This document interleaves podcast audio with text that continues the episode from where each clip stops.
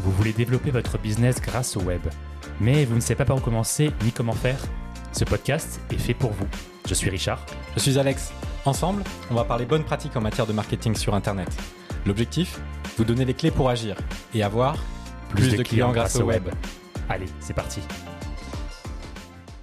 Pour ce nouvel épisode, on reçoit Kevin Miguet qui est développeur web. Et après avoir commencé sa carrière dans une start-up, il a rejoint une agence digitale en tant que chef de projet et s'est progressivement spécialisé dans l'e-commerce.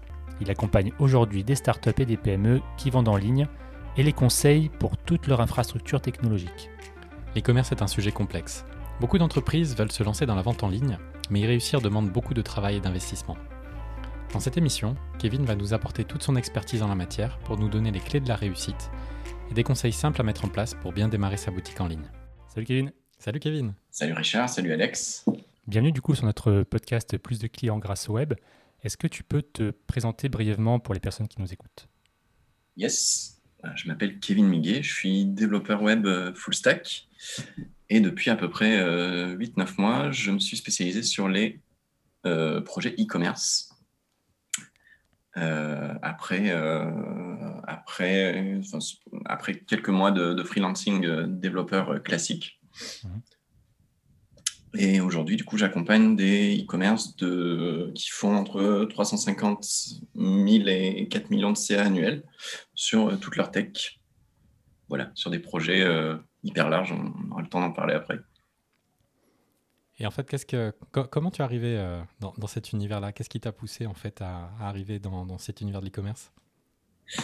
Ben, en fait, avant de faire ça, du coup, je bossais en agence. J'étais développeur euh, web full stack, puis euh, chef de projet dans une agence web. Et encore avant ça, je bossais dans une super startup qui s'appelle Dashlane, c'est un gestionnaire de mots de passe. Donc j'ai fait le chemin après inverse de ce que font la plupart des gens. La plupart des gens essaient de sortir des agences et d'aller bosser dans des startups. J'ai fait l'inverse parce que ben, j'avais envie d'avoir plus de contact avec les clients.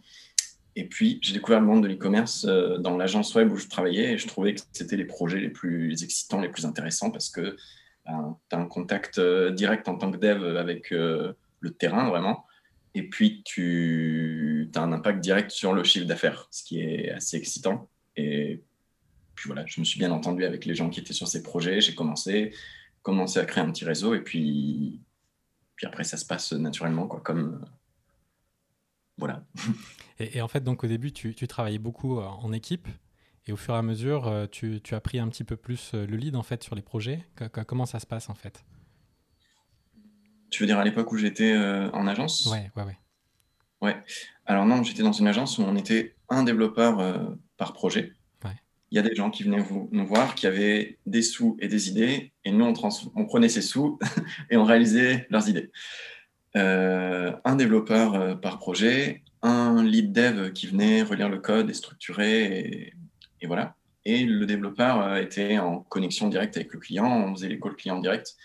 Et pour moi qui venais d'une startup où j'étais dans une euh, feature team où mes seuls interlocuteurs c'était les product, euh, enfin les chefs of product, c'était déjà énorme en fait. Je parlais à un être humain qui, qui était en dehors de la boîte directement et euh, déjà, ça a gros, grosse claque. Et puis ensuite, ben, ouais, sur l'aspect e-commerce, euh, de voir que chaque modification qu'on effectue peut avoir des, des, impacts directs sur le, sur le CA en direct, c'était, bah, c'est tout simple, mais euh, dans ta manière de travailler et tout. En tout cas, moi, ça me, quelque chose qui me stimule, quoi.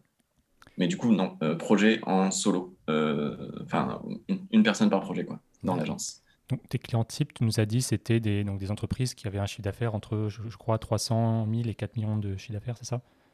Oui, annuel. c'est une, euh, énorme fourchette. C'est une énorme fourchette, effectivement. Est-ce que c'était des clients que tu avais déjà l'habitude de, de, travailler avec? Est-ce que pourquoi cette cible en particulier? Est-ce que tu peux nous expliquer un peu ça éventuellement? Oui, bien sûr. Alors moi, en fait, je cherche des gens qui sont déjà rentables et qui ont des problématiques de, ou ils n'ont pas besoin de mettre en place leur tech, mais ils ont des soucis où leur tech est devenu un frein. C'est quelque chose en fait d'assez courant. Voilà, tu es un e-commerce, tu démarres, tu prends peu importe le CMS que tu vas utiliser, tu le lances, tu ajoutes plein de trucs dessus en fonction des besoins. Un an passe, deux ans, ton CA augmente.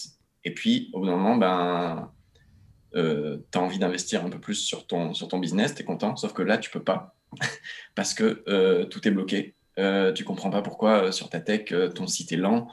les apps que tu utilises, en fait, il y a plein de fonctionnalités que tu peux pas débloquer, tu comprends pas pourquoi. Et tu te trouves un petit peu prisonnier de, de ta tech. Et ça, c'est un scénario en fait qui est assez courant. C'est ce qu'on appelle la fameuse dette technique quoi, dans la tech quand, quand tu as grossi euh, très vite et que tu finis par avoir ça. Donc ça, c'est une typologie de client que j'ai. Euh, et pourquoi je choisis ce type de client? Parce que généralement, ils savent déjà ce qu'ils veulent. Euh, beaucoup plus, ils ont des budgets plus intéressants et ils sont. Je, je, pense que c'est intelligent d'investir sur la tech à ce moment-là d'une boîte. Mais pour moi, un e-commerce qui démarre, je, je, pense que la tech, c'est pas l'endroit où il faut investir. Mhm. Il faut qu'ils investissent euh, dans leur image de marque, dans leurs photos, sur leurs réseaux sociaux. Mais la tech, enfin, vous posez pas de questions en fait. Et, et bah, du coup, euh, j'ai envie de bosser dans quelque chose dans lequel je crois. Et comme je crois pas que ce soit nécessaire pour des plus petits business, je travaille pas avec ces, ces bots-là. C'est bien. Bah, du coup, on, verra ces deux profils. En fait, on verra à la fois les, personnes qui débutent dans le e-commerce pour pouvoir donner des bonnes clés pour commencer, pour se lancer, pour éviter justement éventuellement d'avoir des, des, techniques trop rapides dans le, dans, le, dans l'avenir. Histoire de pas trop plafonner rapidement. Mm, mm. Et, euh, et, ensuite, on, on, parlera aussi bien évidemment de comment optimiser euh, justement pour les types de clients qui sont voilà, comme tes clients, qui ont déjà voilà, du chiffre. Donc c'est parfait, en fait, ça me fait, ça me fait une belle transition. Justement, tu as commencé à en parler. Voilà, des, pour toi, les, les, problèmes majeurs que tu rencontres, que tes clients rencontrent en fait durant, durant tes missions. Yes. Euh, donc, en fait, j'ai ouais, plusieurs, plusieurs types de problèmes. Premier type de problème, euh, aujourd'hui, les e-commerce, ils ont toute une myriade en fait, d'experts autour d'eux qui leur font un milliard de recommandations. Ça peut être des experts ou des experts SEO qui vont leur dire euh, ben voilà, sur ton site, euh, tes pages sont mal optimisées pour le SEO, du coup, tu vas mal ranker, mais tu as besoin d'un ou d'une dev pour venir modifier tes pages. Et du coup, les gens sont bloqués. Ou alors des gens qui leur font des recommandations de CRO. CRO, c'est Conversion euh, Rate Optimization.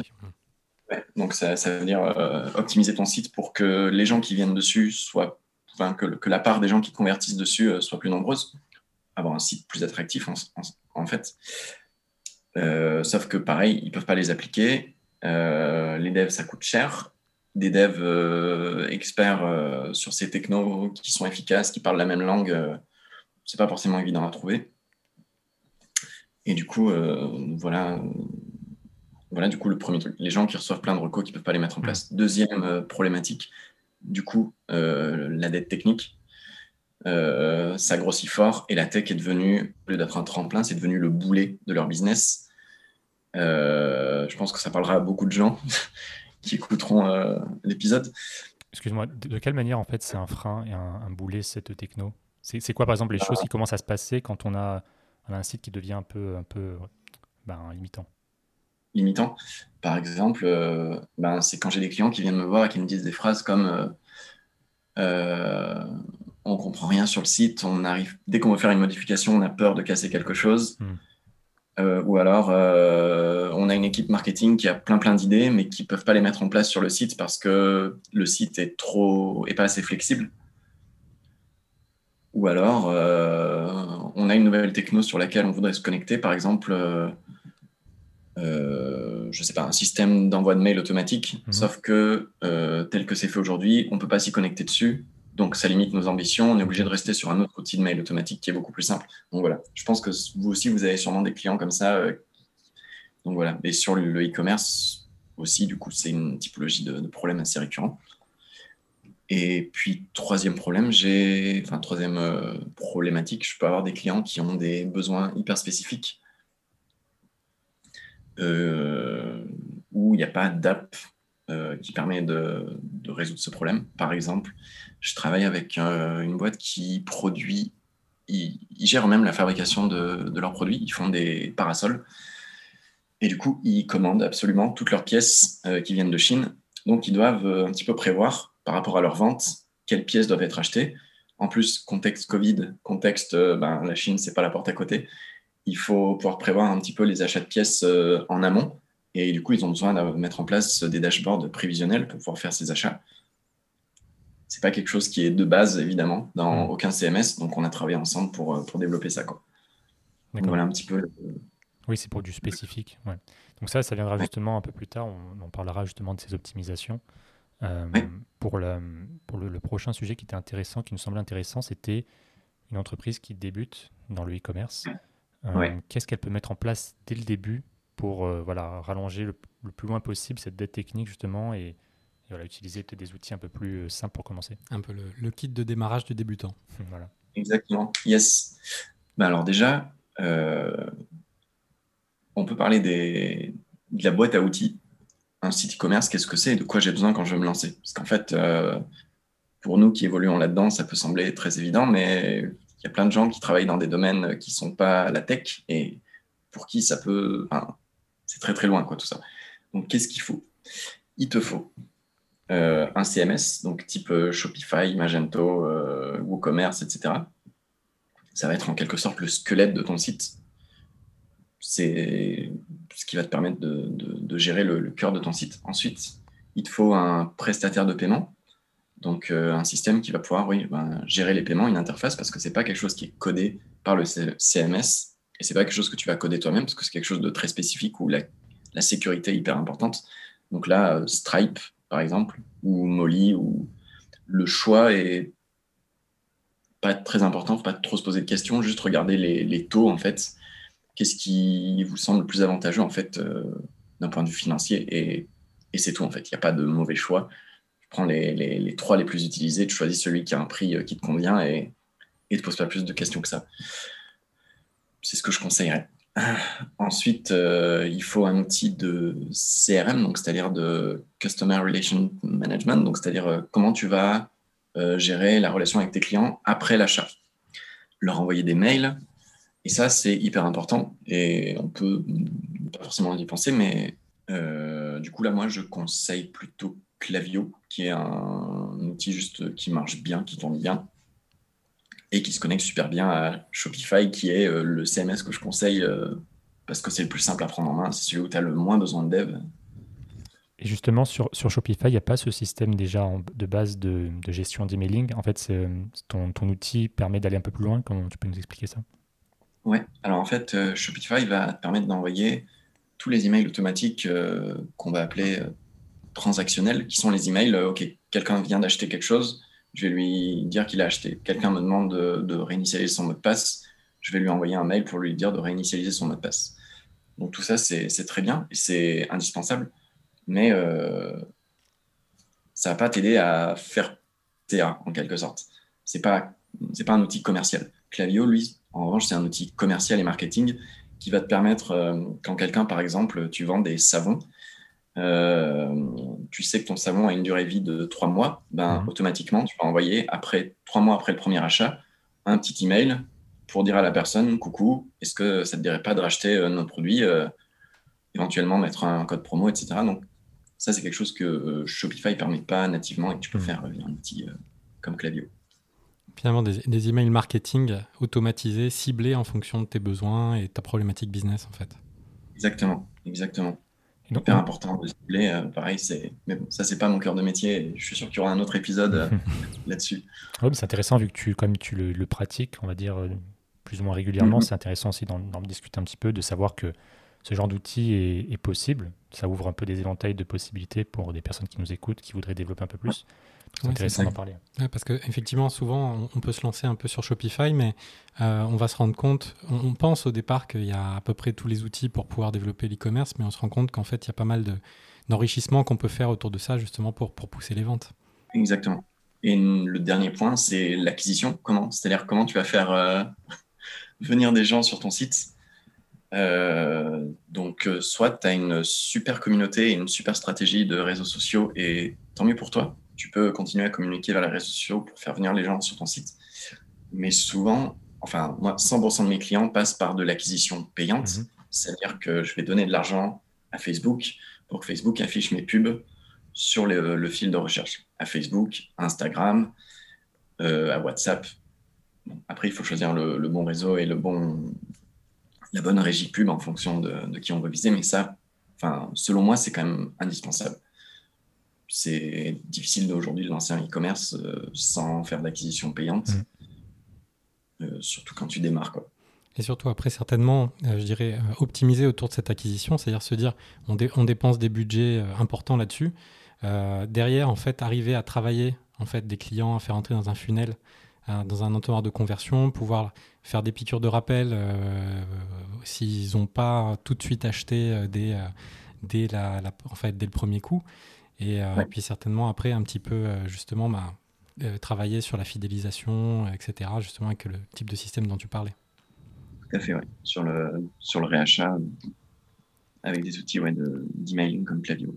Il y avait un point intéressant aussi, euh, selon moi, à discuter. Et en fait, on a déjà parlé dans un de nos podcasts. C'était le fait que finalement, les gens qui viennent sur le site pour la première fois achètent très très rarement. Je crois que c'est de l'ordre de 90 ou 95% de, de, de, Il me semble, ouais, c'est à peu près ça. Il me semble que c'était 5% seulement d'achat dès la première, première visite. Donc en fait, il y a cette importance de prendre en considération. Oui, tout à fait. Et 5%, c'est magnifique hein, déjà. Oui, c'est ce que j'allais dire. Les taux vraiment magnifiques, 5% de conversion. Euh, donc oui, effectivement, il faut, voir les choses sur le, sur le long terme. Euh, et le parcours d'achat, ben, voilà, je, après, ça dépend du prix du produit. Euh, je vais venir découvrir le produit. Hmm. Première, première approche. C'est comme quand on tombe amoureux, finalement. On ne va pas se marier la première fois après avoir rencontré quelqu'un. On a besoin de l'avoir plusieurs fois, d'aller boire des coups. pareil avec un produit, même si l'engagement est effectivement, bien entendu, pas le même. on a un petit peu la même, la même logique. Et pour revenir du coup sur les, sur les bonnes pratiques, euh, moi, il y a un point sur lequel j'appuie, mais avec 100% de mes clients, c'est de ne pas trop se poser de questions en fait sur la partie technique, parce que c'est pas là où c'est pas ça qui va faire la différence pour votre business. C'est pas là où le génie de votre business doit, doit se déverser. La, la tech, c'est vraiment un tuyau, une tuyauterie euh, qui doit être clean, efficace, propre et sur lequel vous pouvez vous appuyer dans lequel va se déverser le génie du marketing, euh, de l'expérience client, de, de votre produit, de votre produit, etc. Et du coup, euh, notamment pour des gens qui démarrent, euh, je vous conseillerais de ne pas trop investir de, temps et d'argent dans votre tech. Mais si vous avez des, différentes tailles d'enveloppe, mais vraiment d'investir sur, le reste, en fait, sur ben, développer euh, votre image de marque. Vous posez la question de, à la fois visuellement, à la fois sur le ton, sur la manière de vous exprimer, d'avoir une, identité de marque bien définie. Et ça demande du temps et, puis parfois de l'argent pour se faire accompagner, euh, pour développer tout ça. Euh, même chose sur votre proposition de valeur, c'est-à-dire sur qu'est-ce qui fait que votre produit va être différent, de, réfléchir à tout ça, de, OK, de mettre noir sur blanc, euh, pourquoi ma marque est différente et pourquoi vous devriez acheter chez moi. Et ça, c'est des choses qui demandent de l'énergie et, euh, et, de l'argent et qui, apportent notamment au début, qui sont beaucoup plus, nécessaires d'investir là-dessus. Mmh. Ça aura un impact beaucoup plus fort sur le, sur le CA, euh, notamment au début, que, que la tech. Or, je vois beaucoup, beaucoup de gens qui se posent plein de questions, qui, qui, qui veulent aller trop dans les détails sur la partie technique euh, je pense que c'est une erreur absolument à éviter. Et peut-être aussi mettre un accent important sur la partie marketing. Je pense qu'Alex va me, conforter là-dedans. C'est sur la partie euh, tunnel de vente, en fait, construire euh, la page de manière à ce qu'il y ait le meilleur taux d'optimisation possible pour ensuite avoir le meilleur taux de, de, de conversion. Ouais, finalement, travailler plus sur l'UX que sur la tech en, mmh. tant que tel, en fait. Ouais, exactement. Et le message à faire passer aussi. Et dans les. S'il y a un point à retenir dans, les trucs que je me suis noté sur les, sur les bonnes pratiques, c'est d'arrêter de visiter son site en mode ordinateur, mais mettez toujours votre Google Chrome en mode mobile parce que c'est là où il y aura entre 70 et 90% de vos visiteurs. Or, quand on modifie un site, on est sur un ordinateur et on a tendance à le modifier uniquement en se basant sur la partie euh, ordinateur. Grosse erreur que font euh, beaucoup de gens. Euh, voilà, donc une autre bonne, Penser, au dev en mobile first, en fait, entre guillemets. Quoi. C'est ça. Peut-être aussi, euh, effectivement, à ce niveau-là, bien penser à l'écran d'accueil. Quand on arrive dessus, rien que le premier scroll, euh, c'est un mm. effort surhumain pour un utilisateur. Tout à fait. Encore une fois, comme pendant une rencontre, c'est les premières secondes euh, qui, qui, vont jouer énormément. Et si j'ai pas compris en arrivant sur ta page, qu'est-ce que tu me vends? Pourquoi ton produit est cool? Et et quelle est ta gamme de produits? Si j'ai un effort à faire, en fait, je vais partir parce que hmm. faut se dire que ton site e-commerce, n'importe quel site, en fait, il est en concurrence avec euh, d'autres activités qui sont faisables sur un ordinateur, notamment sur les réseaux sociaux. Et bah, c'est un peu triste, mais aujourd'hui, on a un niveau d'attention qui n'est pas très élevé par l'utilisation des réseaux sociaux, etc. Et c'est face à ça que tu es en compétition, en fait. Donc, euh, être le plus clair possible, euh, mettre. Euh,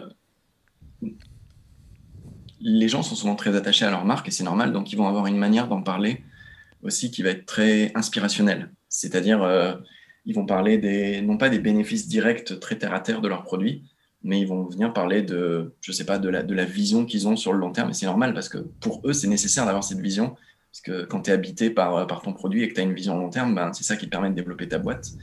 Sauf que tes clients, ils s'en foutent en fait de ça. Eux, ce qu'ils veulent savoir, c'est OK, ce savon, euh, ben, pourquoi j'irais pas acheter du petit Marseillais euh, euh, au, magasin et pourquoi ce savon-là, est-ce qu'il va mieux nettoyer mes mains? Est-ce qu'il va être plus hydratant? Et, j'ai besoin de savoir ça, ce truc hyper terre à terre. Mmh. Et du coup, ça demande d'être un petit peu schizophrène et d'oublier cette partie long terme, vision, etc au moment où on vend et où on réfléchit au texte qu'on va mettre sur le, sur le site. Mmh. C'est pas évident de d'écrire pour, pour soi en tout cas pour les, les, les, entrepreneurs, les entreprises de manière générale.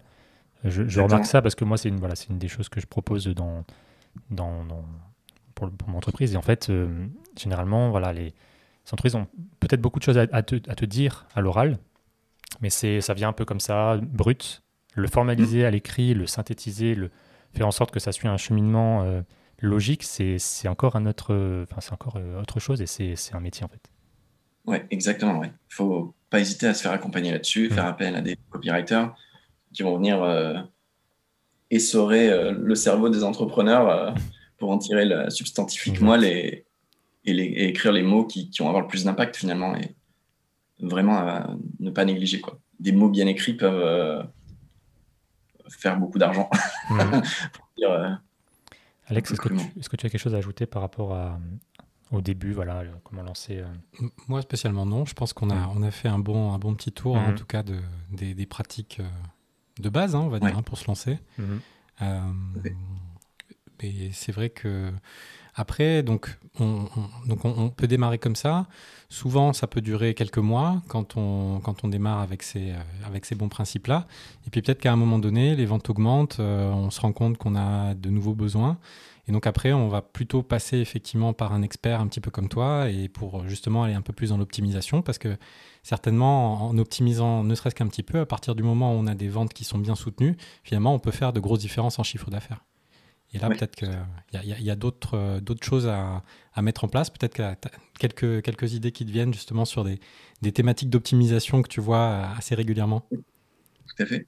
Ben, en fait, euh, tu peux avoir plusieurs leviers qui vont être différents en fonction de ton type de produit, ta marque et les gens à qui tu vends.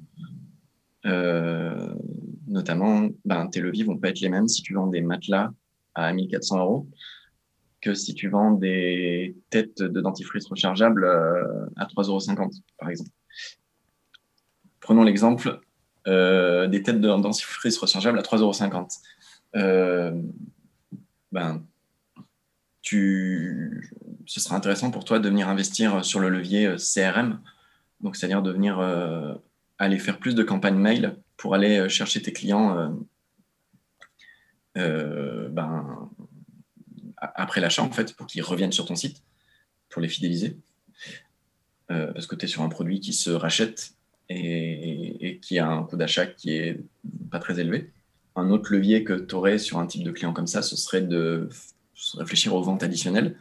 Parce que, ben, en fait, c'est le cas de beaucoup de produits qui sont pas très chers qui vont te coûter cher en acquisition, du coup, par rapport. parce que ton taux d'acquisition ne euh, tient pas compte du prix euh, auquel tu vends ton produit. Hein.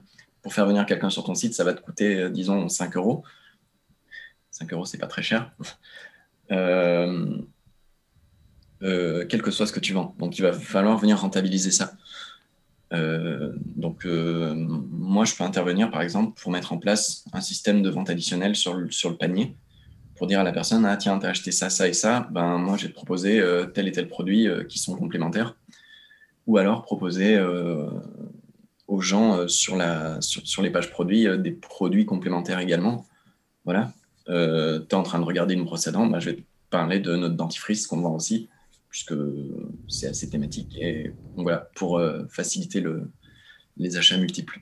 Oui, c'est les, les, principes de upsell et cross-sell, en fait, si on veut ajouter un petit peu de termes techniques euh, éventuellement. Donc, essayer voilà, de faire passer un cap, augmenter le panier moyen, ou alors voilà, mm. proposer des, une variété différente de produits pour, pour qu'ils puissent accès, avoir, avoir accès à une plus large gamme de produits, éventuellement pareil, re, des habitudes et pouvoir consommer un peu davantage. Cross-sell, vente croisée. Hmm.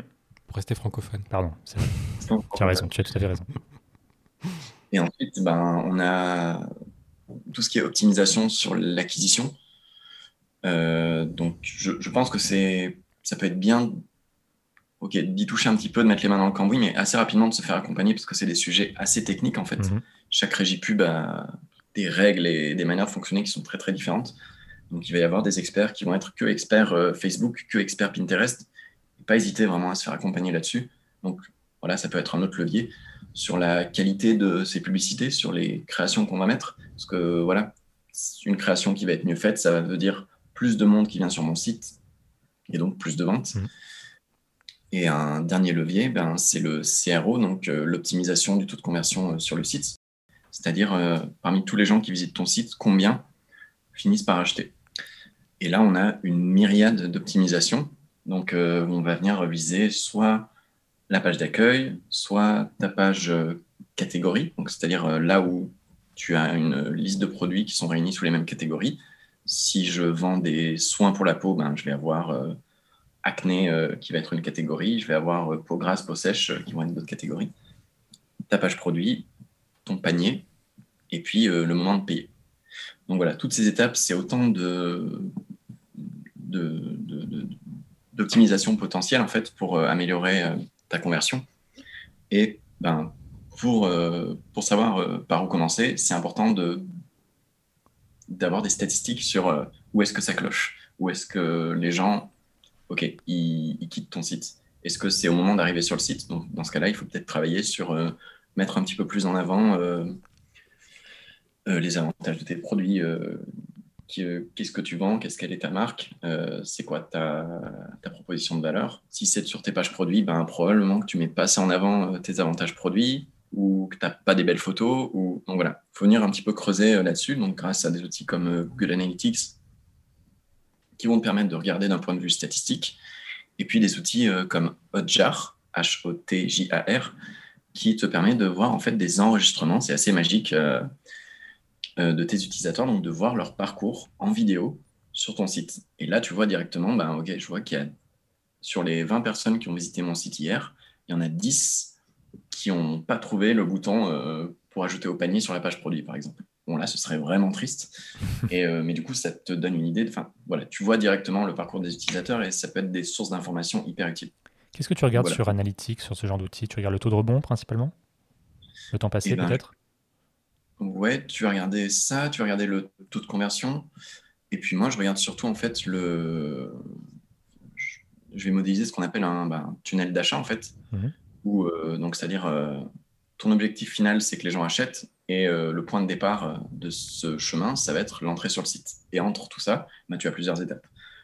As donc, ta page d'accueil, vue d'une page collection, vue de la page produit, ajout au panier, euh, passage sur la page euh, pour payer et paiement. Parce qu'il y a plein de gens qui arrivent sur la page pour payer et puis à ce moment-là décident de partir au moment de sortir la carte bleue par exemple, ou euh, parce que ben, ils se rendent compte à ce moment-là qu'il y a des frais de livraison. Ils n'étaient mhm. pas au courant avant et les gens se, peuvent partir euh, à ce moment-là. Ça, c'est très difficile quand même de, le capter euh, en analysant juste tes données. Comment tu fais pour savoir, par exemple, euh, que ce bouton-là, eh ben, il devrait être de cette couleur-là plutôt qu'une autre, ou de cette position-là plutôt qu'une autre? Comment tu perçois ça?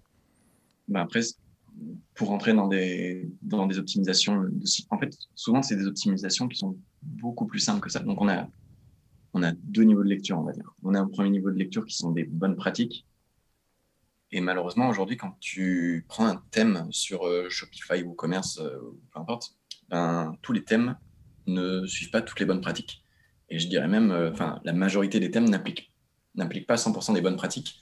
Et c'est là où tu peux avoir besoin d'un développeur pour venir ajouter des éléments qui ne sont pas présents dans ton thème et qui vont être nécessaires, qui sont dans les bonnes pratiques. Exemple de bonne pratique, j'arrive sur une page produit en mobile, je vais scroller un petit peu pour regarder, ok, bah tiens, ce produit a l'air sympa, mon savon pour les mains super nettoyant. Je descends un petit peu, j'arrive sur les avis clients. Là, le produit me plaît, sauf que j'ai plus le bouton pour ajouter au panier qui est visible il y a une optimisation qui est assez, assez courante et qui n'est pas sur beaucoup de thèmes et qui est faisable par un développeur, c'est d'avoir à ce moment-là, en bas de ton, de ton écran, un petit bouton ajouté au panier qui va venir te suivre tout le temps et qui est toujours là.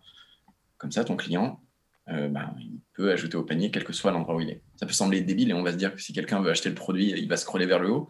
Sauf que c'est sur ce genre d'optimisation qu'on va faire la différence euh, quand les gens viennent sur le site. Donc voilà un exemple par exemple. Donc ça, c'est les bonnes pratiques. Donc moi, je travaille avec euh, notamment une experte euh, CRO euh, et on est en train de travailler en ce moment sur un produit où on travaille en collaboration, où elle fait les recos et moi, je les mets en place et on vend ça comme un package parce que c'est hyper pertinent. Et ensuite, on a ben, les analyses de données. Donc, comme je disais, en allant regarder Google Analytics, en faisant des interviews utilisateurs, donc en allant parler à ses clients, en leur demandant ben, pourquoi euh, vous n'avez pas acheté, par exemple. Ou pourquoi euh, vous êtes revenu sur le site après avoir fait un premier achat, mais vous n'êtes pas repassé à l'achat. Est-ce qu'il y a quelque chose qui ne vous a pas plu dans le produit? Donc voilà, d'en savoir un petit peu plus. Ou les enregistrements au jar. Et là, ben, c'est un petit peu. Ben, ça demande de l'expérience. c'est pour ça qu'il y a des experts et des experts euh, dans ce domaine pour voir que, ben, par exemple, euh, mon bouton, par exemple, ben, il est blanc et transparent avec juste du texte dedans en noir. Il n'est pas assez visible, il ne ressort pas. Et ben, on va le mettre dans une couleur euh, pleine, une couleur plutôt vive pour que ça ressorte plus visuellement, par exemple.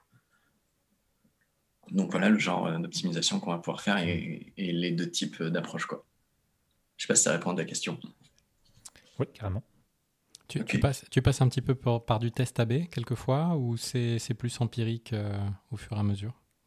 Alors, euh, moi, je ne m'occupe pas trop de cette partie-là, la partie euh, analyse des données et test AB, mais effectivement, les gens avec qui je travaille, c'est nécessaire parce que sinon, c'est la porte ouverte à n'importe quoi. Donc, qu'est-ce que c'est un test AB Peut-être on peut on peut peut-être expliquer. Donc, plutôt que de faire des tests un petit peu parce que je pense que c'est bien, et c'est bien de penser que c'est bien, mais il faut pouvoir euh, le prouver en fait, parce que si tu fais plein de modifications sur ton site euh, comme ça au doigt mouillé, ben, tu, as des chances d'avoir des bonnes optimisations et puis des mauvaises aussi. Et c'est bien d'avoir un outil qui te permette de traquer tout ça. Il y a un des outils euh, qui est assez, assez puissant, qui est le test AB. Donc ça veut dire que tu vas prendre ton site et 50% de tes visiteurs, tu vas leur mettre devant eux une version bleue de ton bouton à jouer au panier et 50% de tes visiteurs, tu vas leur mettre une version orange de ton panier.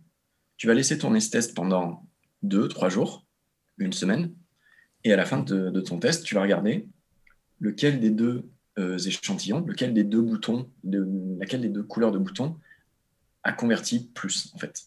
Et ça, ben, c'est le seul moyen qui te permet de, savoir exactement euh, si ce que tu viens de faire a provoqué une amélioration ou pas, notamment euh, un, des problèmes, c'est que ok, toutes les améliorations dont je parlais qui sont dans les bonnes pratiques, on sait que c'est des bonnes pratiques on sait qu'il faut qu'elles soient là. Mais euh, c'est difficile en fait de voir leur impact sur le chiffre d'affaires et de dire c'est grâce à ça que mon chiffre d'affaires a augmenté. C'est pas aussi simple quoi. Parce que en même temps, tu as pu avoir euh, des effets de saisonnalité qui ont fait que cette semaine-là ou ce mois-ci, il y avait plus de monde qui était sur ton site. Donc c'est très difficile d'attribuer euh, toutes les améliorations de CRO. Enfin, c'est compliqué quoi. Moi, je préfère dire que ça participe à la conversion et en fait, euh, bah, il faut mettre le plus de, chances de ton côté en allant chercher de de plein de petites améliorations de ce type-là. Euh, mais c'est très difficile, effectivement, bah quand tu investis sur tous ces, tous ces domaines, sur tous ces leviers, de choisir sur quel levier investir le plus, parce que c'est ce levier-là qui t'a apporté le plus. C'est tout le sujet de, de l'attribution. Et effectivement, c'est un peu délicat en, CRO, mais ce qui est sûr et certain, c'est que investir sur ton site, c'est nécessaire. Et tu as un milliard de pistes d'amélioration. Et voilà. On parlait de l'A-B testing et c'est euh, vrai que c'est important. Euh, comment concrètement tu mets en place de l'A-B testing? Est-ce que par exemple Shopify propose ce genre de choses? Est-ce que WooCommerce propose ce genre de choses? Est-ce que les CMS de manière générale le proposent ou est-ce que tu passes par un, un outil? Est-ce qu'il y a une technique dev derrière? Voilà, Est-ce que tu peux nous en parler un petit peu? Oui. Alors, les, les, les, les, CMS ne proposent pas d'outils euh, directement pour faire du A-B testing. Et euh, techniquement, c'est quelque chose d'assez complexe, donc c'est pas quelque chose, euh, moi, que je mets en place de zéro, parce que mmh. je le ferai moins bien que des outils qui existent déjà et qui permettent de le faire. Et notamment, il y a un outil ben, gratuit de la suite Google qui s'appelle Google Optimize, et qui permet de faire ça très simplement. Ils permettent même de, sans développer, en fait, de changer la couleur d'un bouton, par exemple, depuis leur interface à eux. C'est-à-dire que pour 50% des utilisateurs, des visiteurs, ils vont venir modifier à la volée la couleur du bouton pour ensuite, pendant l'expérience, pour qu'en puisse, toi, tu puisses la modifier euh, en dur dans le code si tu veux, avec l'aide d'un dev euh, cette fois. Quoi. Hmm. Euh, et ensuite, malheureusement, tous les autres outils que je connais de A-B testing sont payants et assez chers. quand je dis assez cher, ça va être de l'ordre de minimum 800, 900, 1000, 1200 euros euh, par mois en fait ah pour de la Parce que c'est des outils qui sont souvent utilisés par des boîtes de la tech qui font des, bah, des outils en ligne et qui veulent optimiser leurs interfaces. Donc c'est plutôt ça leurs clients. Ils visent pas trop les e-commerce. Et du coup, en e-commerce, AB testing euh, plutôt visé Google Optimize. Euh, qui est gratuit du coup? Qui est gratuit, oui. Désolé pour les gens qui, n'aiment pas trop Google, mais, mais ouais, euh. Oui, qui fait bien taf, ce que j'allais dire justement. Si, euh, si le produit déjà de base permet de faire des optimisations, de faire de la B-testing, pourquoi forcément aller sur des produits à, à 1500 euros par, euh, par mois quoi? Ben, c'est Effectivement, ils vont être plus, plus agréables à utiliser, plus performants, etc. Mais la, différence de prix est, telle que euh, je pense pas que ce soit nécessaire, à moins que tu fasses 2 millions de CA par mois. Effectivement, ça peut être intéressant pour toi d'aller chercher là-dessus et d'investir là-dessus. quoi. C'est ce que j'allais dire, c'est-à-dire qu'en fait, là, il faut, bien rappeler qu'on est sur des thématiques déjà très avancées, c'est-à-dire qu'on est sur des, euh, de l'optimisation pour des e-commerce qui, euh, qui fonctionnent bien, qui, enfin en tout cas avec, avec beaucoup de chiffres, et sur lequel voilà, c'est des petits leviers sur lesquels euh, on arrive à pousser un peu plus les ventes, mais c'est clairement pas quelque chose qu'on va regarder, en tout cas quand on démarre, parce que c'est eh c'est trop sophistiqué en fait hmm. par rapport aux thématiques. On est sur la micro-optimisation, là, justement, pour les, boîtes qui, du coup, ont déjà mis en place les, bonnes pratiques de base du, e-commerce. Là, c'est vraiment des micro-optimisations pour gagner peut-être 0,2, 0,5% qui fait la différence, quoi. Mm. Bien sûr, Et quand tu fais euh, ben, 500 000 euros de, chiffre d'affaires par mois, non, par an, ben, euh, ben 0,5%, ça représente beaucoup d'argent, en fait. Tu vas pouvoir euh, réinvestir dans ta boîte. Enfin, ouais, tout à fait. Oui, il y a une logique de retour sur investissement. Tout à fait, tout à fait. Mais effectivement, pour les plus petits acteurs, euh, ben, en revanche, se concentrer sur les bonnes pratiques, hmm. et il y en a beaucoup, euh, et elles sont rarement toutes appliquées, euh, notamment bah sur les petits acteurs, comme je disais, sur les thèmes, tu n'as pas forcément toutes ces bonnes pratiques-là qui sont appliquées. Tu as rarement toutes ces bonnes pratiques qui sont appliquées. Tout à l'heure, tu parlais des, des, thèmes notamment des thèmes Shopify, des thèmes e-commerce qu'on peut trouver euh, sur Internet, tu disais qu'ils n'étaient pas forcément, ils suivaient pas forcément les bonnes pratiques. Alors, euh, qu'est-ce que tu entendais par là exactement? Ben, Par exemple, aujourd'hui, en fait, il y, y, a des habitudes de consommation, des habitudes de navigation. Euh, un site web e-commerce aujourd'hui, ton visiteur va avoir des attentes. Et si tu ne réponds pas à ces attentes, à ces habitudes, en fait, mmh. tu vas venir le déboussoler et puis euh, les gens vont pas être à l'aise en fait sur ton site. Euh, de la même manière, euh, je sais pas, si tu es un, une boutique, une boutique physique, et que pour rentrer dans ton magasin, bah, il faut utiliser une clé pour ouvrir la porte. C'est pas quelque chose qui est habituel dans, dans la manière de fonctionner aujourd'hui, donc bah, personne n'ira te voir. Si c'était habituel à une autre époque, je pense pas que ça l'ait été, mais Euh, ok, pas de problème. Donc bref. Et du coup, il y a... Euh, du coup, pour donner un exemple très concret, Aujourd'hui, par exemple, les gens sont plutôt habitués parce que c'est beaucoup plus pratique d'avoir un panier qui ne soit pas une page séparée. C'est-à-dire, je vais ajouter mes produits, mes, mes, petits savons, pour rester encore sur le, sur le thème des savons. Je décide de voir mon panier. Sur les sites plutôt anciens, j'avais une page séparée. Donc, l'intégralité de ma page se rechargeait. J'arrivais sur une page où j'avais la liste de tous mes produits un récapitulatif et là, je pouvais cliquer sur passer à la caisse. Euh, aujourd'hui, la plupart des sites vont plutôt avoir un panier qui va être intégré sur le côté, hmm. qui va du coup être visible beaucoup, beaucoup plus rapidement. Je suis sur la page produit, j'ai envie de passer à la caisse, je clique sur mon icône de panier, j'ai un petit panneau qui va venir s'afficher sur le côté. Là, je suis sûr que vous voyez tous et toutes hmm. qui écoutez ce, dont, ce dont je parle. Et là, tu passes à la caisse. Malheureusement, aujourd'hui, il y a énormément de thèmes Shopify qui n'intègrent pas ça, par exemple. Ou alors, euh, ben, leur panier euh, n'intègre pas de barre qui me permet de dire à partir de quel moment euh, je vais avoir la livraison gratuite. Ce qui fait partie aujourd'hui des habitudes également. Donc voilà le genre de autre bonne pratique. Hmm. du coup, au moment de choisir le thème, c'est des choses qui sont intéressantes à, regarder, plus que de se poser des questions hyper techniques. En fait, en fait des fois, moi, j'ai des clients qui me demandent est-ce que tu me conseilles un thème qui soit particulièrement bien techniquement? Moi, je conseillerais plutôt de se concentrer sur les bonnes pratiques en termes d'expérience utilisateur, en fait. Euh, parce que techniquement, euh, à part la vitesse, et euh, si tu prends un thème qui est utilisé par pas mal de monde, la vitesse devrait pas être un problème, en fait. Je, crois que l'UX, lui, pourrait faire l'objet, de, je crois, d'un épisode entier du, podcast, et ce serait d'ailleurs très intéressant d'en discuter. Complètement, oui. Et un autre sujet, moi, que j'avais en tête, sur lequel, enfin, tout de suite, euh, j'y ai pensé quand on parlait de, mauvaise optimisation en fait d'un thème. Euh, c'est aussi le thème de la réassurance. Et j'ai l'impression, c'est une thématique hyper importante en e-commerce, euh, qui est souvent négligée. Je le vois hein, dans, les, dans, des e-commerce que je peux voir passer, où on ne trouve pas des informations qui, pourtant, pour l'utilisateur final, sont hyper importantes, du type moyen de paiement, etc. Enfin, c'est une thématique, j'imagine, qui te, qui te parle beaucoup aussi. Oui, tout à fait. Ça, ça va faire partie des. Moi, je le range dans la case des optimisations euh, CRO de base qui sont dans les bonnes pratiques et qui, effectivement, ne sont pas sur la plupart des sites. D'avoir un petit bandeau avant de passer à la caisse, en fait, partout. De le rappeler tout le temps, partout. Qu'on offre la livraison gratuite, qu'on permet de payer avec un système sécurisé. Ça peut sembler débile, mais euh, c'est important de le rappeler. Que les retours sont gratuits, par exemple. Donc voilà, ça, c'est des informations qui sont hyper importantes à rappeler, effectivement, euh, sur de la réassurance. On a aussi un autre type de réassurance qui sont les réassurances sur les qualités produits. Donc, par exemple, bio, fait main, made in France. Ou alors, euh, je ne sais pas, euh, solide, euh, garantie 5 ans, ce genre de choses. Et hyper important de le rappeler partout, tout le temps, sur ton site. Pas avoir peur de même de trop en rajouter, parce que la pédagogie et le fait que ça rentre dans le cerveau, ça marche par la répétition. Donc, ouais, je suis entièrement d'accord avec toi. Il y, a une question aussi qu'on me pose assez régulièrement, c'est euh, la question des avis clients. Euh, est-ce que c'est déterminant? Euh, Qu'est-ce que tu que en penses de ton côté? Alors moi, j'y ai même pas pensé parce que pour moi, c'est indispensable en fait. Tu vas pas acheter un produit si tu n'as pas d'avis client dessus en fait. voilà, tout simplement. Donc prenez un outil d'avis client. les CMS proposent des systèmes d'avis client de base je conseille pas de garder ça parce que euh, il y a des outils d'avis client qui sont pas très chers.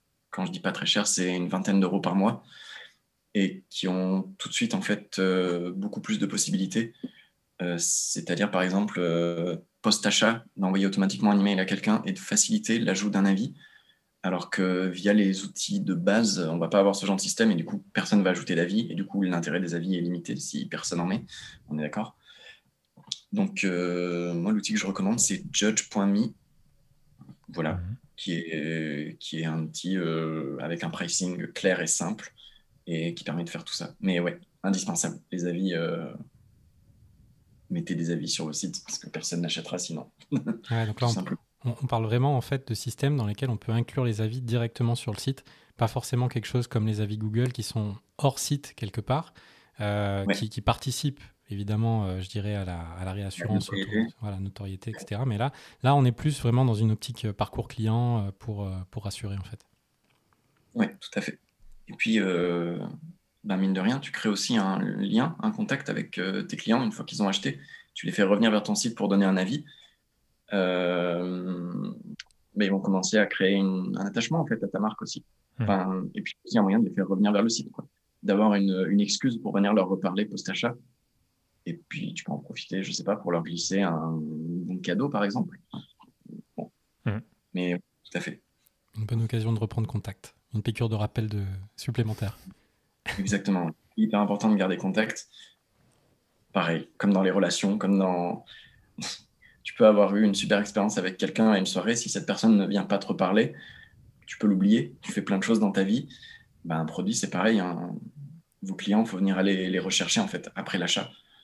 Euh, aller les faire marrer, aller leur parler de ce qui les a, leur reparler encore une fois de ce qui les a touchés la première fois quand ils ont vu ta marque. Je sais pas parce qu'ils ont trouvé que ta marque était hyper forte sur euh, son engagement écologique ou sur euh, son ambition de changer le monde ou je sais pas ou sur je sais pas les, valeurs fortes de ta marque de revenir en fait. Tout à fait. Ok. Je, pense qu'on a fait le tour sur les optimisations au moins que vous Alex, tu quelque chose à rajouter pas spécialement. Ça, nous fait une, ça, nous fait belle transition parce qu'on a commencé à parler donc, des CMS de type euh, Shopify, ou Commerce, PrestaShop. Et on s'est dit que ce serait intéressant de voir voilà, quand même un petit point technologie, même si tu dis que ce n'est pas forcément le point essentiel quand on commence, mais c'est bien d'avoir aussi un aperçu global sur les principaux, ce que tu recommandes, sur leur, mhm. éventuellement voilà, leurs avantages, inconvénients, et surtout en fait jusqu'où on peut aller avec, euh, avec ces CMS-là, qu'est-ce qu'on peut faire, jusqu'où on peut aller en termes de chiffre d'affaires, euh, jusqu'où est le, le, plafond en fait finalement? Ouais, alors effectivement, on a. Je voudrais juste revenir là-dessus. C'est c'est pas c'est pas très important de se poser trop de questions dessus, mmh. mais néanmoins, il y a, on peut faire des mauvais choix mmh. qu'on peut payer par la suite, et ça peut être euh, très pertinent de se faire accompagner, par exemple, avec un call de 30 minutes, euh, quitte à le payer. Enfin, oui, un call de 30 minutes avec un expert pour se faire conseiller sur les technos en fonction de, de nos besoins. Et franchement, ces 30 minutes, elles, elles, peuvent vous faire gagner en fait énormément par la suite. Parce qu'un mauvais choix d'une mauvaise techno qui va vous rendre, je sais pas, dépendant de l'agence qui a développé le site, par exemple, et faire en sorte que ben, vous puissiez plus rien faire sans cette agence, qui va ne pas vous permettre d'utiliser l'outil euh, de mail automatique que vous souhaitez utiliser. Voilà, il y a des choix qui peuvent être un petit peu, un petit peu embêtants. Hmm. Moi, aujourd'hui, je considère qu'on il n'y a pas de limite en fait sur euh, ce qu'on peut faire avec les CMS. Et euh, je dirais même que c'est obligatoire de passer par un CMS si tu veux faire du e-commerce. Pour quelle raison? Euh, Toi, tu es tout seul. L'équipe de dev que tu vas faire travailler, il y aura peut-être, je ne sais pas, deux, trois, quatre personnes. Ces quatre personnes feront jamais aussi bien que les 10 000 employés de Shopify qui, qui tous les jours euh, développe des fonctionnalités pour être à jour sur euh, les habitudes d'achat, sur euh, les nouvelles technologies qui apparaissent, les nouveaux modes de paiement qui apparaissent.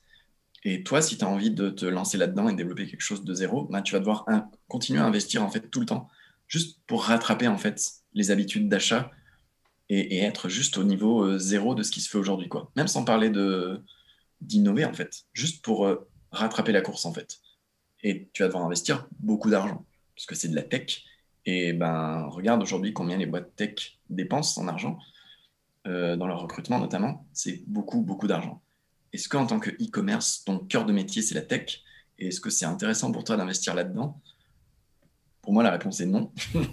Donc, euh, passe par un CMS euh, qui te permet d'avoir cette base-là de code sur laquelle tu pourras ajouter.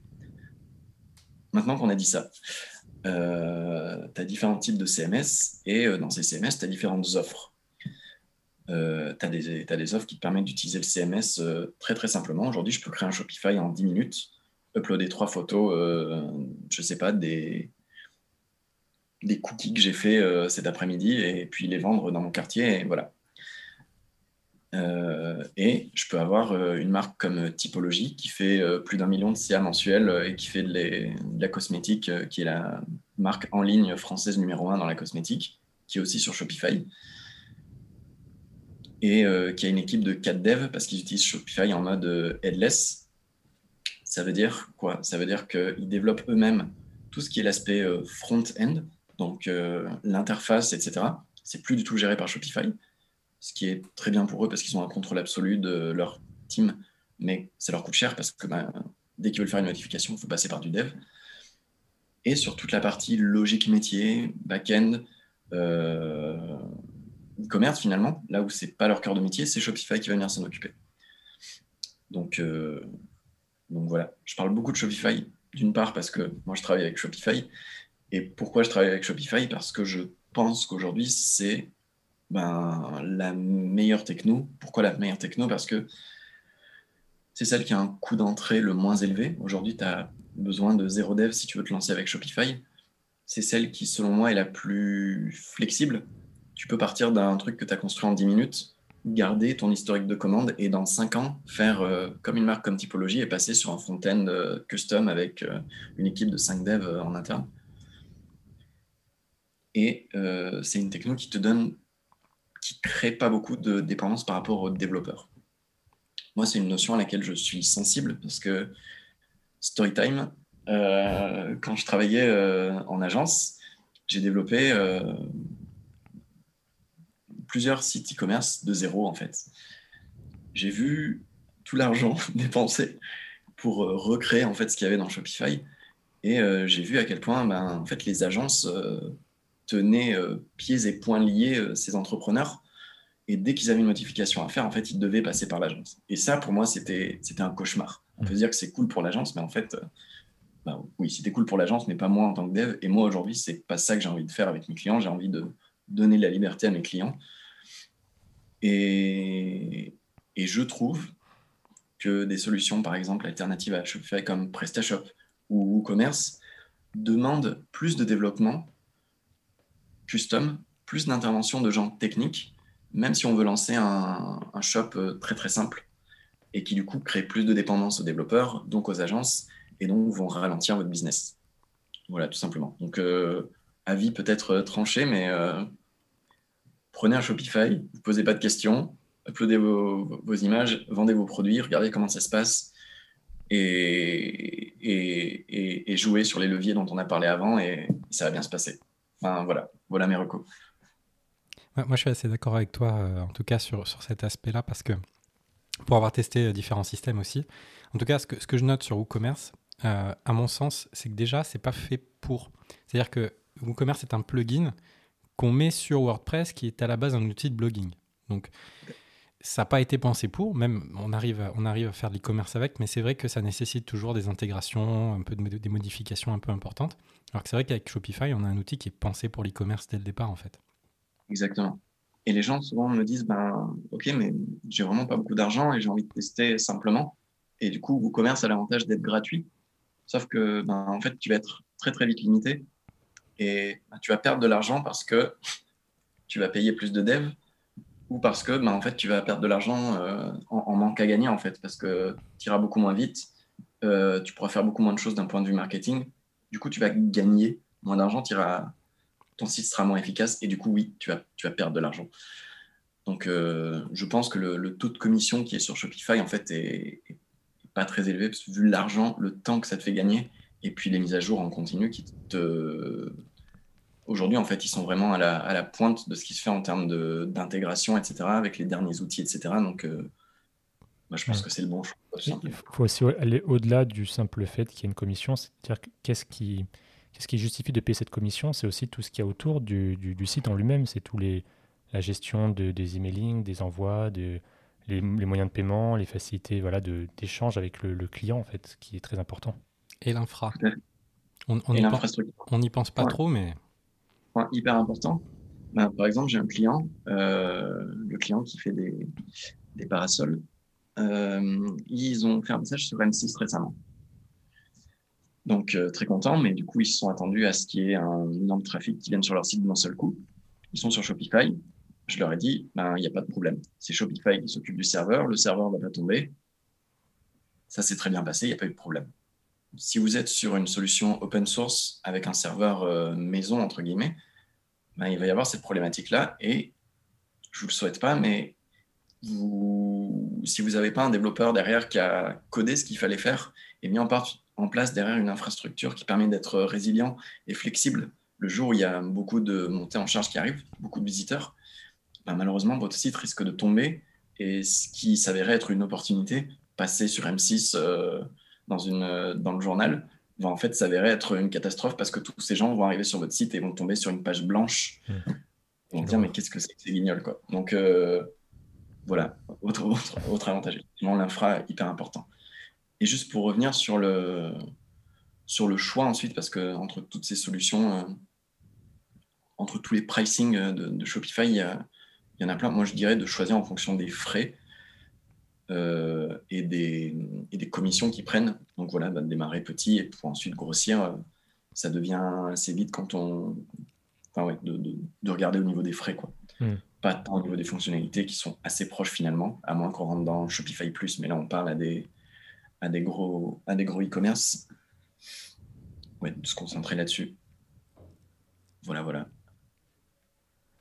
Ok, oui, c'est vrai que pour euh, Shopify, finalement, c'est assez abordable parce qu'il y a un, il y a un, voilà, ça fonctionne en commission. Je crois que c'est 2% quand on commence avec un petit, voilà, un petit forfait mensuel et le forfait mensuel augmente un petit peu. Ouais, je crois que c'est ça. Augmente un peu euh, en passant par des, en passant sur les gammes au-dessus, sauf qu'on va baisser aussi le, le, pourcentage. Ça va passer à 1% puis à 0,5. Et en fait, c'est juste un calcul à faire par rapport à ce qu'on estime en termes de rentabilité, à ce qu'on estime en termes de projection de vente finalement pour savoir qu'est-ce qui va être le plus rentable. Mais dans tous les cas, euh, à mon sens, ça, ça m'a l'air largement rentable par rapport à tous les services qu'il y a derrière. Quoi. Tout à fait. D'ailleurs, il y a une, euh, une, collègue euh, qui a développé un super euh, outil pour faire des comparaisons. voilà. Je ne sais pas si on peut mettre des liens sous le, sous le podcast. Oui, on pourra, on pourra. entendu. Tu peux nous en parler un petit peu. et puis, bah, de toute façon, il y a à manger pour tout le monde. Et moi, je parle de mes concurrents parce qu'il bah, y a plein de gens qui font du super taf. Mhm. Et, et, voilà, Coralie a développé ça et, et c'est super cool. Ça consiste en quoi, du coup? Tu rentres en fait euh, ton CA estimé mensuel. Mhm. Et tout simplement. Et c'est tout. ah oui, d'accord, ok, je comprends. Fait le benchmark. Tu lui dis les, tu lui dis les apps euh, que, que tu utilises et il va te dire en fonction de tel ou tel plan combien, combien ah, tu vas payer. En fait. Ok. ah oui, bah, ça, bah, justement, c'est un super outil qu'on pourra mettre euh, parmi tous les outils dont tu nous as parlé. On pourra faire une petite liste et, et l'ajouter. Super. Et voilà. un dernier point, tu recommandes pas du coup de faire un e-commerce totalement custom, enfin from scratch, euh, en code pur Non, vraiment, vraiment pas. Même quand Moi, on est une très, très grosse boîte, quoi. Moi, je l'ai fait. Et bah, n'y allez pas. je... Ah bah, tiens, j'ai même bossé, tiens, voilà, un exemple, euh, un exemple et que je, je trouve génial. J'ai bossé avec la boîte, une boîte qui s'appelle, euh... je sais pas si on a le droit de citer, ou bon. Oui, pas très tu, peux donner un nom de code si tu veux. Il y a Barouders, il s'appelle, donc ils, font un peu le, Vinted. Donc Vinted, qu'est-ce que c'est? C'est une, plateforme d'achat de vêtements d'occasion. Donc comme le Bon Coin, mais euh, sur une niche spécifique. Et eux, ils s'occupent de la niche des produits de sport.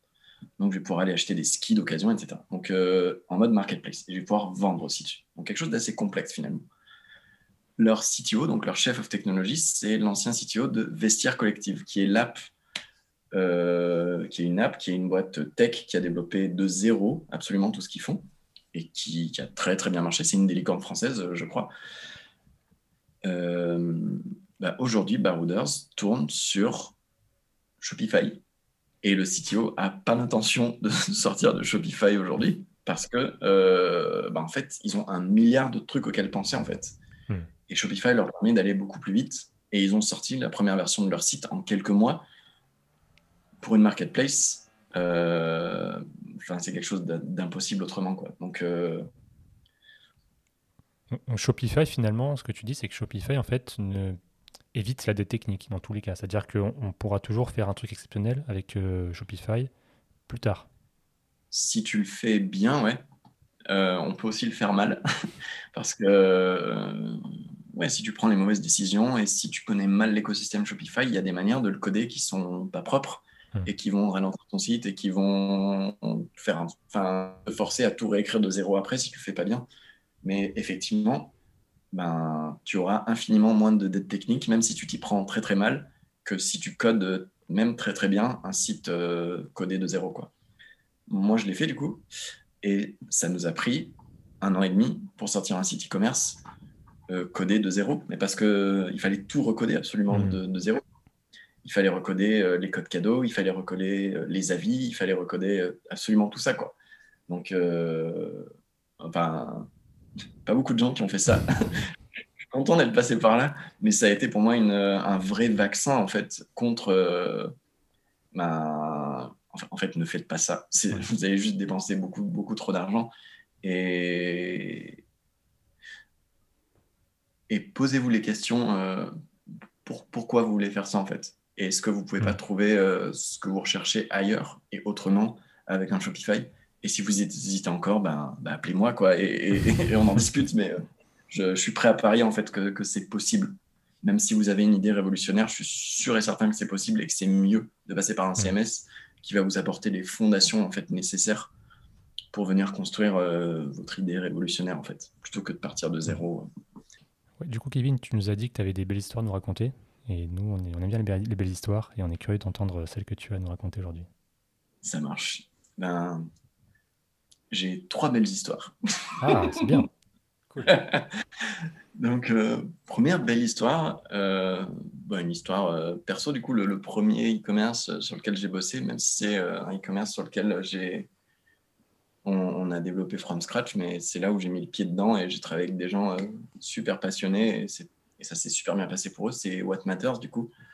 Donc, du coup, ouais, on a développé un site qui est avec des super taux de conversion, avec une expérience utilisateur euh, au poil, quoi, vraiment, vraiment agréable.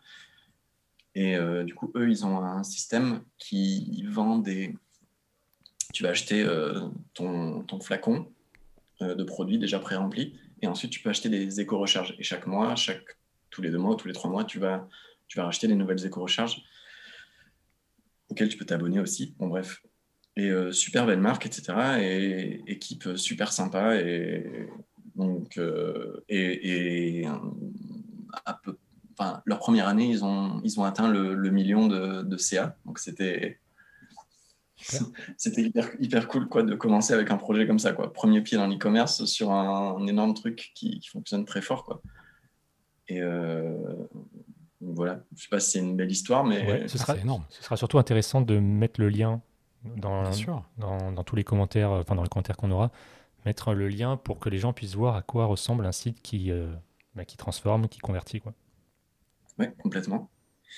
Euh, donc voilà, bah, sur, le, sur le, le, pouvoir en fait d'un site e-commerce euh, où tout est bien fait et, et c'est pas uniquement le site quoi, parce qu'ils ont aussi bah, investi énormément sur l'acquisition, ils ont investi énormément sur leur image de marque, c'est super beau quoi, et puis énormément sur euh, comment? Sur les réseaux sociaux et sur euh, les collabs, les collaborations avec d'autres marques dès le début en fait. Et en fait de voir euh, de l'intérieur toute cette machinerie bien huilée et de voir toutes enfin, c'était une super expérience quoi. Mais voilà, c'est pas que la tech et de voir en fait toutes ces typologies de métiers qui main dans la main construisent une marque et la développent et en un an atteignent ben, des beaux chiffres comme ça. Donc je dis, dis pas que ça marche à tous les coups et, ils avaient des énormes budgets. Et forcément, ça aide, ça t'aide à aller beaucoup plus vite. Mais, euh, mais ouais, voilà, premier, premier pas dans l'e-commerce, C'est un bel exemple justement du, fait que c'est des combinaisons de plusieurs choses qui font que ça fonctionne. Alors tu parles du budget, effectivement, ils ont des gros budgets.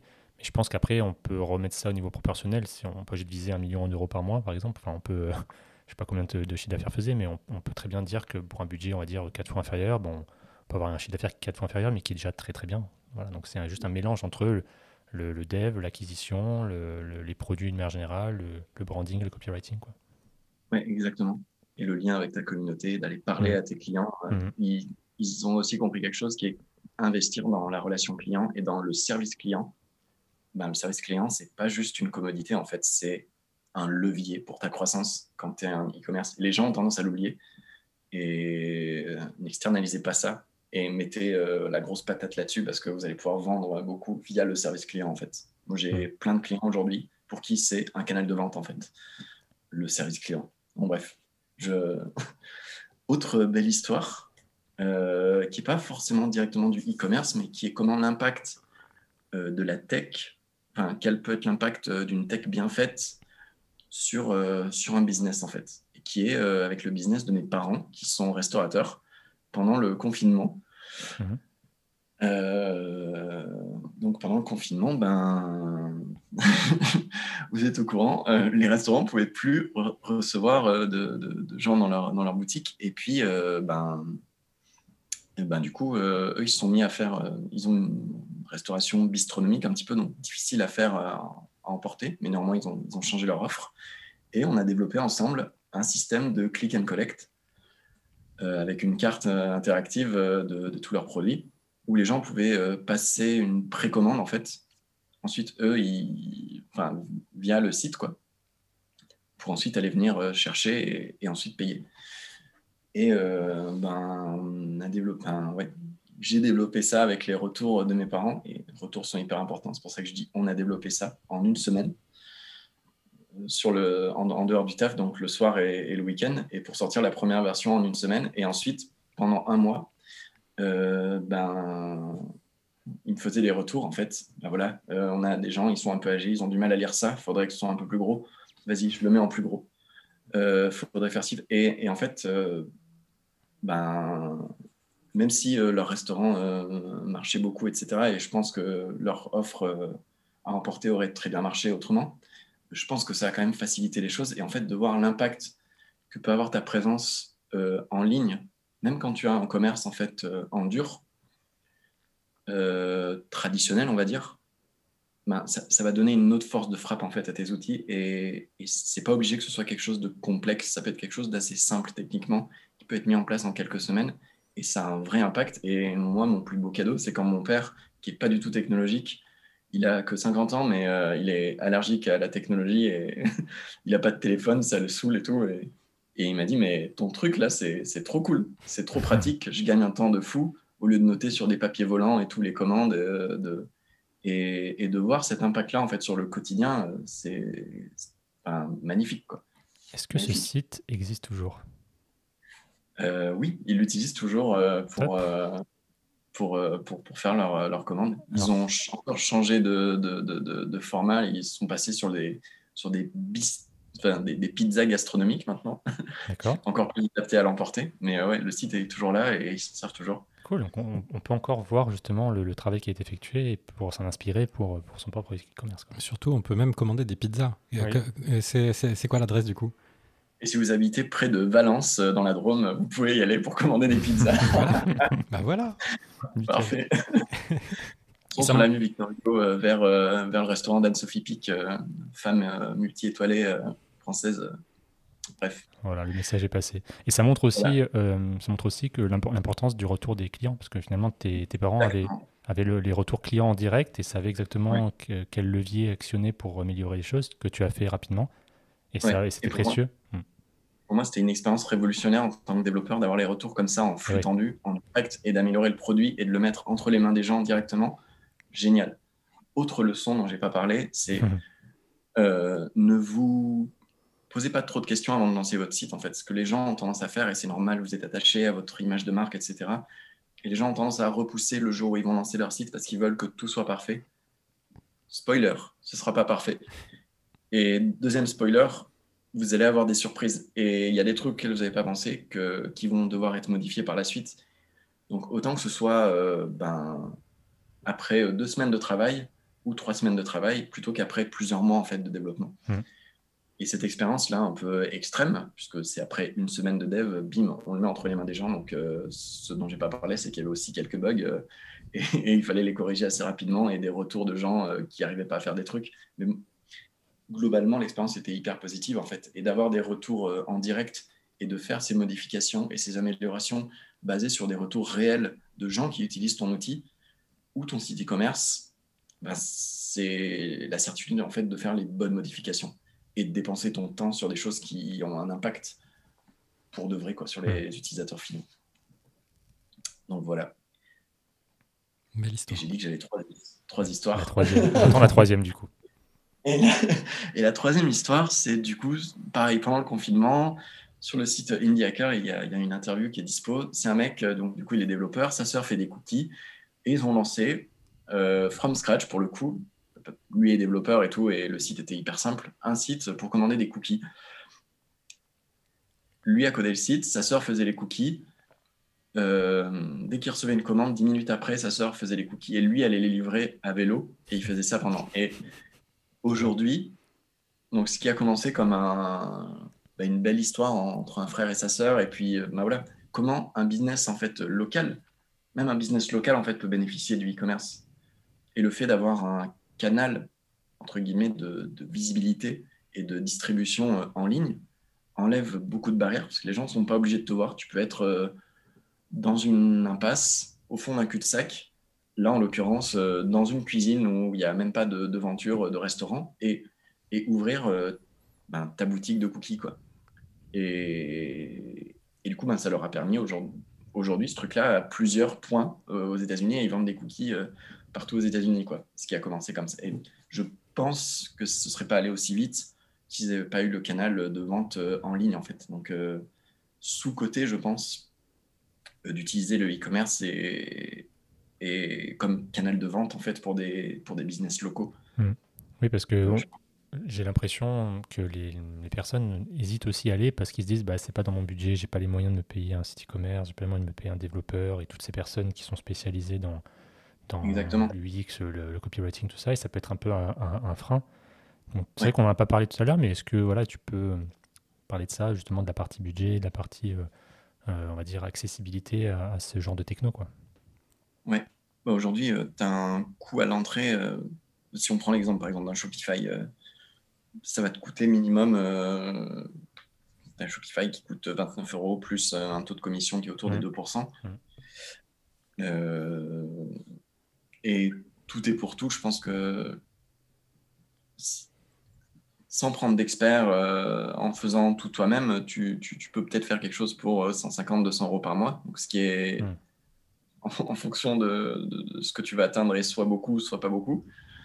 Mais effectivement, pour une petite boutique euh, qui, aimerait se mettre en ligne, ben pour le coup, là, je changerai d'avis sur l'acquisition. Tu n'as pas forcément besoin d'investir sur l'acquisition parce que tu vas aller chercher les gens ailleurs. Donc, tu peux juste prendre un Shopify à 29 euros, vendre là-dessus communiquer sur tes réseaux sociaux euh, toi-même auprès de ta communauté.